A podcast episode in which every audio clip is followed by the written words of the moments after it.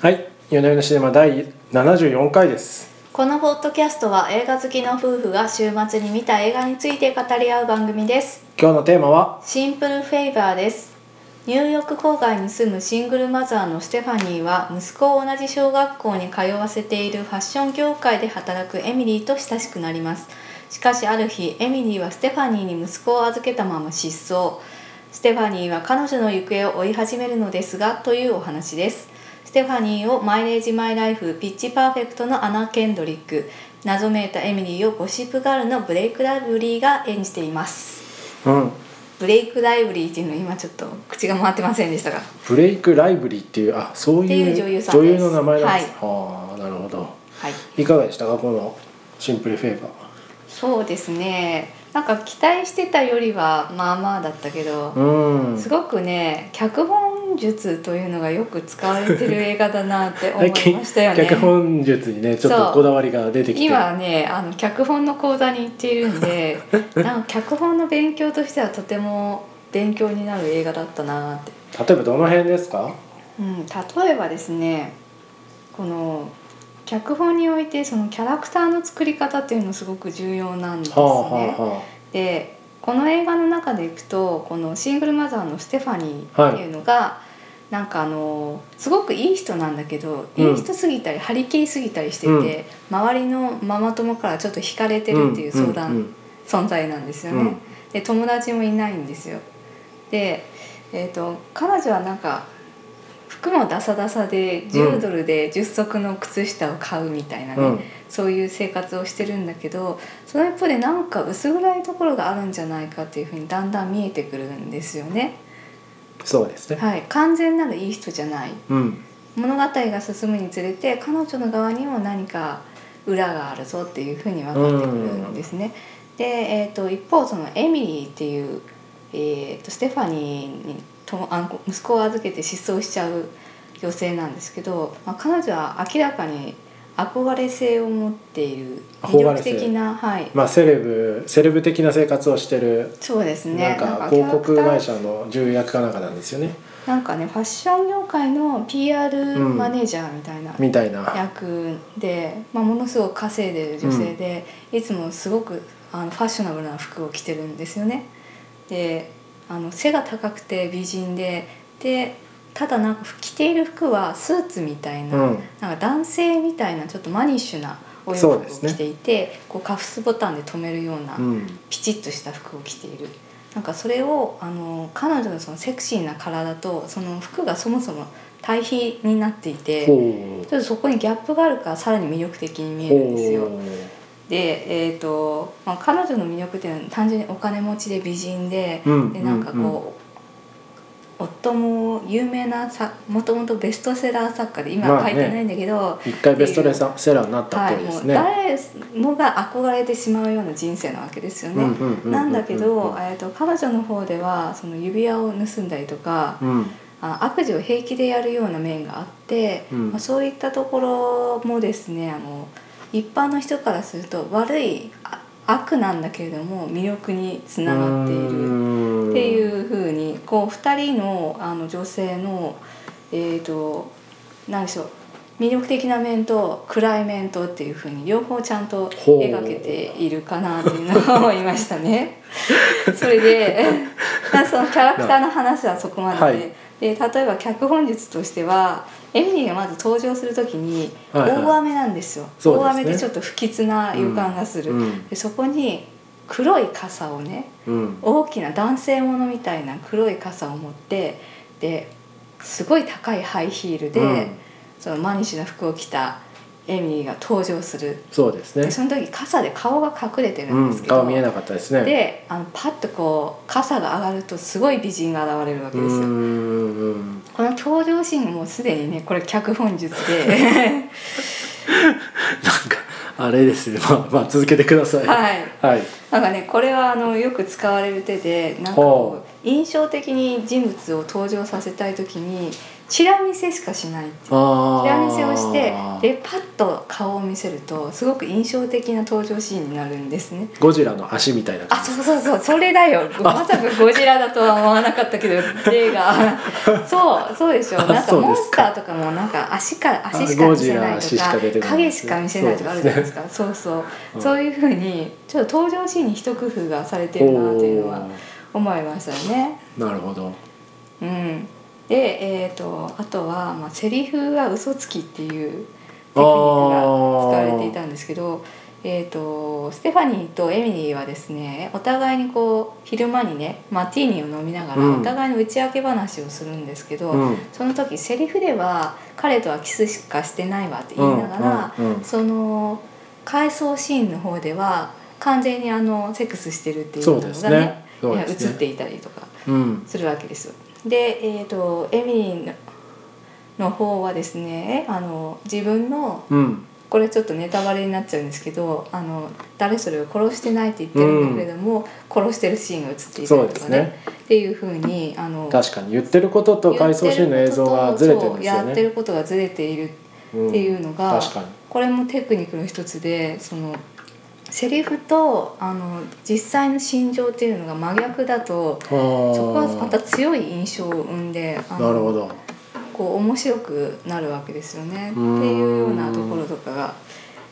あなんかおうこの辺はなんかテクニックがいろいろと使われているなというふうに思いましなるた。ほどはい、であとクライマックスのシーンでは通常であればエミリーとステファニーのね2人の対立っていうふうになるはずなんだけど、はいはいここにはあいの夫っていうね第三者を混ぜることで、ショーンですね夫の名前あ夫のショーンねは、はいいでショーンがどっちに転ぶのかとかどっちとグルなのかみたいなのがあそこ良かった観です客のね方には分からないんですよねすごいややこしくてそうどっちが誰がどれのどう味方なのかっていそううそうそう関係がぐちゃぐちゃしてってて言ってあのどっちに転ぶのか分からないっていうような仕立てにはしていました、うんただちょっと私クライマックスの方ではなんかすっきりしないなっていうところもあったほうほんうほうほうでほうですけどただなんかそういうふうにあのいろんなテクニックが使われたサスペンスになっていてうーんうん良かったんじゃないですかすごく勉強になったでもなんかまあさっきすっきりしないって話ありましたけどまあうん面白いんですけど確かにこうミステリーもの独特のうんなんていうかスカッとした感じがあーちょっとしなかったですねなうんなんですかねこれね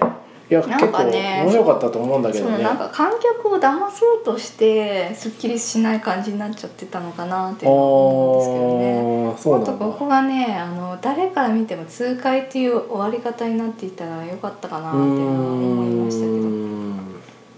ですかねうんなるほどねうんなんだろうな一回そのショーンああすいませ離ん婚しちゃいましたねショーンさんがあの逮捕みたいになったはいはいはいはい後にそのクライマックスを混ぜてるっていうのがちょっと個人的には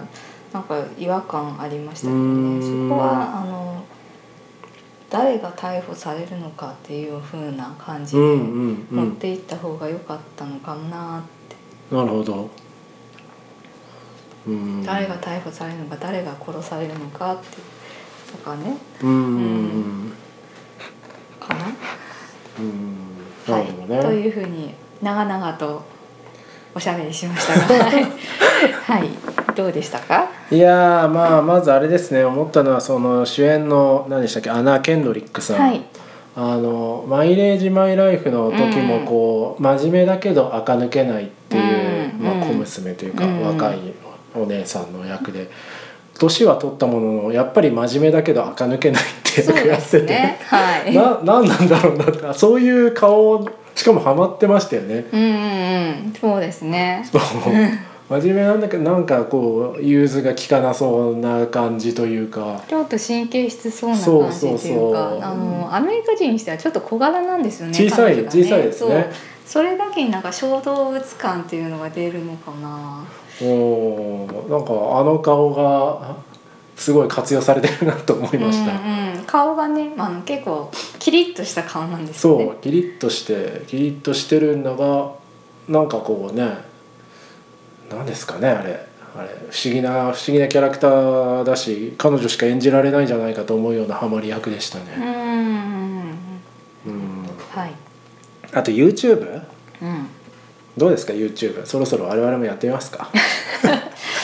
私ね顔出しがちょっと嫌だなって思ってるんですけどなんか毎日 YouTube を配信してる主婦っていう設定すげえ面白いなと思いましたねああなんかブラブログって言ってましたけどビデオブログっていうのまはあアメリカではね、 Vlog Vlog でしょうね Vlog ってはいはいっていうのが人気なんですかね、それは YouTube とは違うんですかまあ YouTube でやってんじゃないですかああーれそうなんもだうな YouTube の UI を出さないだけでなるほ YouTube ど風じゃなかったうんですか YouTube ねですねはい、うんそうですねうんあれすごいですよねうん時代性がね時代性があのこれもまた10年後に見たらねあのこんなの今時やってる人いないわってなるうん今だけの旬なネタですよねきっとねうんそうですねあとこうあの僕のこうディスカッションポイントとしましてはうんなぜこう垢抜けないっていう女性のキャラはピンクを着てるのかっていううんやっぱピンクってすごい女性からしてみてもちょっとダサい色なんですよね。なんなんでですかねなんかねそのピンクってその幼幼稚な感じがするっていうかそういうことですかそうねあの小さい女の子ピンク大好きじゃないですか,、まあなんかそうだねれを大人になってもき、うん、着てたりとかちょっとキャラクターものを着てたりとかする幼児性みたいなのが幼児性なんですかねやあっぱダりサいっていうふうに感じるだんだん後半になる理由ですかねとあのステファニーが黒を着てくるんですよねそうあそうよく似てますねそそううななんですなんよかオープニングの方はピンクとか今日ねなんかダサい猫柄のキャラクターのね靴下とか 履いてるんですけどそうそうなんかこうだんだんと本性を表してきたというか、うん、なんちょっと黒い、ね、ダークな服を着て着るようになって女性のピンク離れっていうのは何歳ぐらいで起きるんですか、何歳ぐらいなのかな先ほどその 子供はみんなピンクが好きという話がうましたん何歳ぐらいですかね街の女の子たちを見てると10歳ぐらいとかなんじゃないのかな、えー、もうピンクなんて着ないわよってうん自分の個性が出てくるという感じなのかななるほでども親から与えられてるっていうのもあるような気がするんですかねあ女の親子親的にはピンクを着ててほしい、うんなるほど多分女の子がうちもあのうち男の子なんで息子がうんうんうんなんかブルーとかを結構着せがちなんですけどああそれはジェンダーのあれですそねうそうジェンダー親の方にこうやっぱりジェンダーの刷り込みがあって、はあの服にしてもピンクのものとかほとんど買わないじゃないです買かわないです逆ねに女の子の親御さんだったらピンクのものを買っちゃうと思うんですよへーねうち女の子だからって言って。って言ってあの子供がずっとピンクの服を着ているうちに親に愛されるにはピンクの服を着ないといけないっていうふなうるにほど思ってんじゃないですかねだ。から親離れ黒を着るっていうのは親離れの象徴という、まあそうかもそう幼児性からの脱却というか。えー、だからこう周りから愛されたいと思う色なんでしょうねピンクっていうのはきっと。はあだからそういう意味では今回のステファニーもこのげ、あのまあ、ミステリーというか犯人探しを通じてだ、うんあの大人になったっていうことなんだまあそうかもねあのそれまではあのあくまでみんなから愛される、ね学校でもその、ね人気者なんか優等生そうそうそう優等生キャラというか一生懸命お手伝いとかして優等生でちょっとダサいそうそうそう優等生すぎてでなうん、ブログもよ良きママであるためにそうですねえー、とこんなのはどうみたいな情報とか確かになんか手作りクッキーとかいっぱい作ってるうんわけですよ、うんうんだからなんか彼女は他人からの評価を期待して生きている人間なんだけど、えー、と実際のでも彼女の本性としてはそれそういう面だけじゃなくてでこの事件を通してだんだんと自分を出していくっていう過程がなるほど描かれてるのかなっていうのは思いますけどね。ほうそうかもしれないですね、そあーうん、のだ辺からが女には裏があるみたいなまとめると女には裏があるっていう映画なんですね。 まあそうですねだからなまんかとめるとそうねやっぱ女性だと特にその子供の頃から愛されることを強要されてる感じがするんですよね。それがピンそれの象徴がピンクを着るピンクそうそうほうこうすごいですねあのそうそう愛玩動物として期待されてるからひど い表現ですね、 まあはいでもそうかなってこうまあ可愛らしくあれっていうような、まあまあね願望がね周りってからのいうふ願うに望あるがわけですよねはいうん可愛らしくあれそう男の影に色みたいなねうんでそういうのがだんだんと剥がれていくっていうところなのかうなーんなるほどいや面白いですねうーんあと僕的に気になったのはちょっと話題変えちゃいますけど、うんうんあれですねこう音楽うんうんフレンチポップがやたらかかるんですねうーんランソワーズ・アルディうんがかかったり、あのセルジュ・ゲンズブールとブリジット・バルドーのデュエットした「ボニーとクライド」って曲があるんですけどああそうなんだそうそうそうそうあれがあのなんかあのステファニーがあの何ですかね意を消したというか覚悟を決めてこうエミリーのクローゼットをうん片付けるシーンがあるじゃないですか、あそこでもう私はこの家で生きるみたいに決めた決意のシーンで、 セルジュ・ゲンズブールとブリジット・バルドーの曲が流れて、へえうん、ボニーとクライドなんだそうあれ「ボニーとクライド」って曲なんですよそうかというのはじゃあどういう意味があるのかっていいうやまだちょっと読み切れと強れてない奪をするっていう銀行強盗の話うなんだねんまあもともとはボニーとクライドはそうですけどね、はいあの曲で歌われてるのがどういう歌詞だったか知らないですけどね うんうんな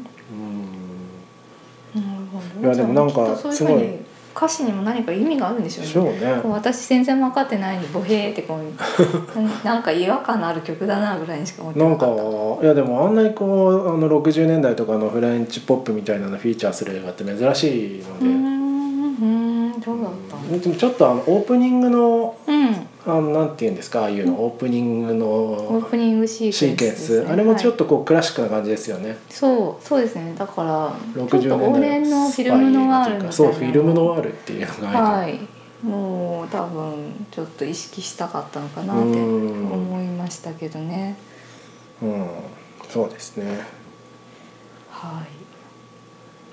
この監督は何でしたっけ「ゴーストバスターズあそうですね監督の話えーいきますか監督さんはですねポール・フェイグという監督さんでして、えー、とメリッサ・マッカーシーこの間あのある女流作家の罪と罰あーはい女流さんいるじゃないですかあの人メリッサ・マッカーシーっていうんですけど、」はいはあいの方主演の「スパイ」っていう映画とか、うんえっ、とねブライズメイドこれもねメリッサ・マッカーシーが出てるんですけへーどはいえっ、とブライズメイド史上最悪のウェディングプランあーですねとあと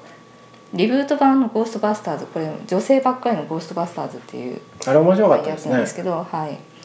これも監督をしておりましてこれなんかメリッサ・マッカーシーがこの人やたら好きなんだなってういう感じしますけーどんまあまあね監督にはそのお気にお入気り女に入り女優、お優さんが、ね、い気るんにで入しりょう俳優っねて。のはいますからねうんうーうんんなので割とそのコメディ色の強い映画を撮っている監督さんなんですけど、うん今回はちょっとスタイリッシュなねサスペンスっていうのをサスペンスはですね、い、出しておりますね。でうん原作の小説がですね、あ小説が原作なんだでダーシー・へベルの2017年のデビュー作「ささやかな頼み」えというへ作品で映画化券が出版前に販売されて、えへえーとまあ、異例なんですけれども出版される前にもう映画化が決まったっていうへでえ2点3点するストーリーが面白いっていうことであ確かに映画向きかもしれないですね。まあそうですねなのでよくあのねじれた筋というう、んはい、そうですね。なるほど。そうなんですね。その他、なんか話しておくべきことありますかね。うんうん、話しておくべきことそうですねこれやっぱりさっきあの夫が触れてますけどファッションっていうところが結構うん見どころかなと思っていて、ああ、確かにすごい対比がされて、で、うんどんどん主人公のファッションが変わっていったり、うんうんファッション業界のそのエミリーのオフィスに乗り込むシーンとか面白かったですよね。あーあのねギャップのギャップにエエルルメエルメススののススカカーーフフを合わせるなみたいな。そもそもエルメスのスカーフの巻き方はそんなんじゃないとか言うだ。からねはいっていうのもありましたけど、なんかこうエミリーの服なんかは特にこう見てるだけで楽しいなっていうう。こうんいう服でまたねブレイク・ライブリーさんが背が高くてねかっこいいんですよねう、ん。だからこの着こなしを見るのも楽しいですし、うんまあさっき言ったみたいにキャラクターの変化によってどんな服に変わっていくのかっていうところが服装が大きな役割を果たしている映画なのでそこを見ていただけるといいなと思います。ブレイク・ライブリーさんあんまり知らないですけどいいいい顔ですよね映画にしたいい顔ほ らあのなんだっけ「グロリア」とか出たあの人いるじゃないですかあちょっと待ガサベテスの「グロリア」のあれあれですよえっとねジーナディーン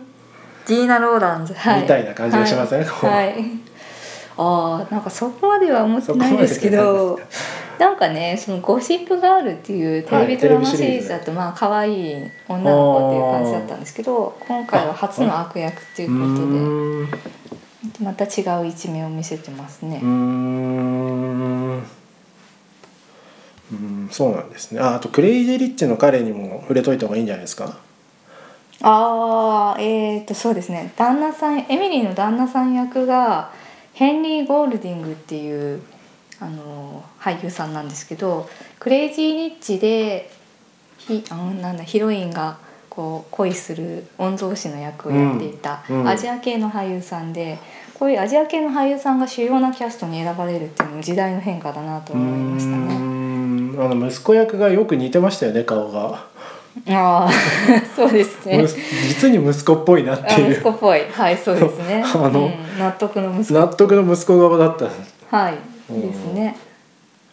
うーん、んそうですねこのエミリーの旦那さんも単にイケメンで人気の作家というだけじゃなくていろいろといろいろとありますねある方ないろんですよねいろとあります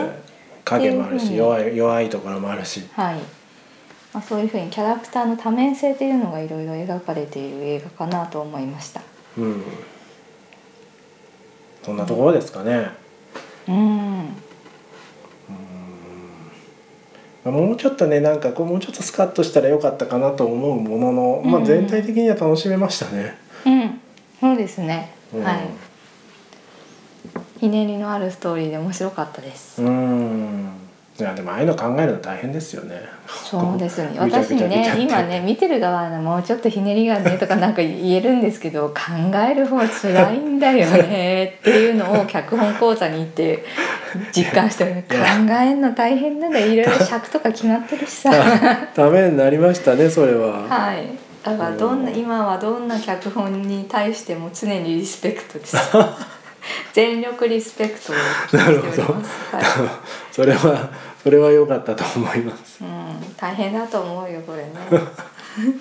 特にハリウッドなんてねいろいろねあれやこれ言われるっていうかあれやこれや言われてああなったんでしょうねそうでしょうねこうするとするうん、そうだと思いますと、よ、うん俳優さんとかからもなんか言われたりとかあるのかもしれないですね、まあでも途中で、まあ、死体が上がった時にこれは双子だなって感じはちょっとしちゃいますもうしました 早いですねしましたいやーなんかそのまあねその